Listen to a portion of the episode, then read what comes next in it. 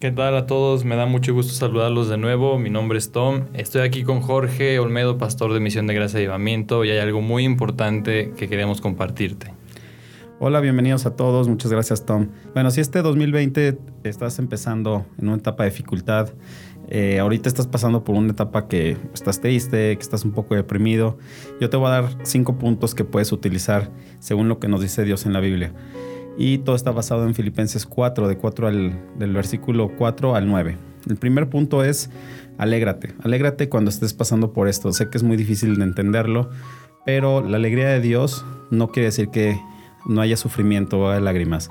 Es más que nada una presencia, una confianza en Él que nos dice. Entonces, alégrate porque Él está ahí presente cuando estás pasando por dificultad. Ese es el uno. El número dos, eh, muestra una una alegría eh, evidente hacia las personas. Eh, ¿Por qué? Porque dice en el segundo versículo que Dios, que la venida está cerca de Jesús.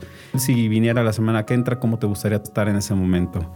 Y lo que todos pensamos es tener un buen corazón, un corazón lleno de amor, de bondad, de misericordia. Es el segundo. O sea, tu corazón debe de cambiar. Debes de ser bueno con las personas, debes de tratar bien, debes de servir. Ese es el punto número dos.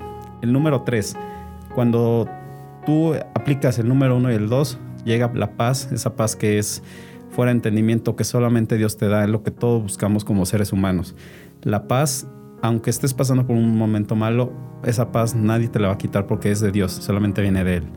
El punto número cuatro es enfócate, enfócate en las cosas buenas y mantente, mantente ahí. ¿Por qué? Porque muchas veces como seres humanos nos enfocamos más en lo malo que en lo bueno, cuando hay más cosas buenas que malas en tu vida. Entonces, enfócate en esas cosas buenas.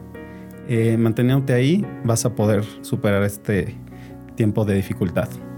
Y el punto número 5 es siempre mantente en oración, cierra tus ojos, piensa en esas cosas buenas que te suceden en el día a día, esas cosas que te sacan una sonrisa y déjale los problemas a Dios. Él se va a encargar de eso y vas a ver que cómo va a cambiar después de que hagas este ejercicio. Y si quieres saber un poco más acerca de este tema, te invito para que nos escuches en el episodio de qué hacer en tiempos de dificultad. Nos vemos, chapos.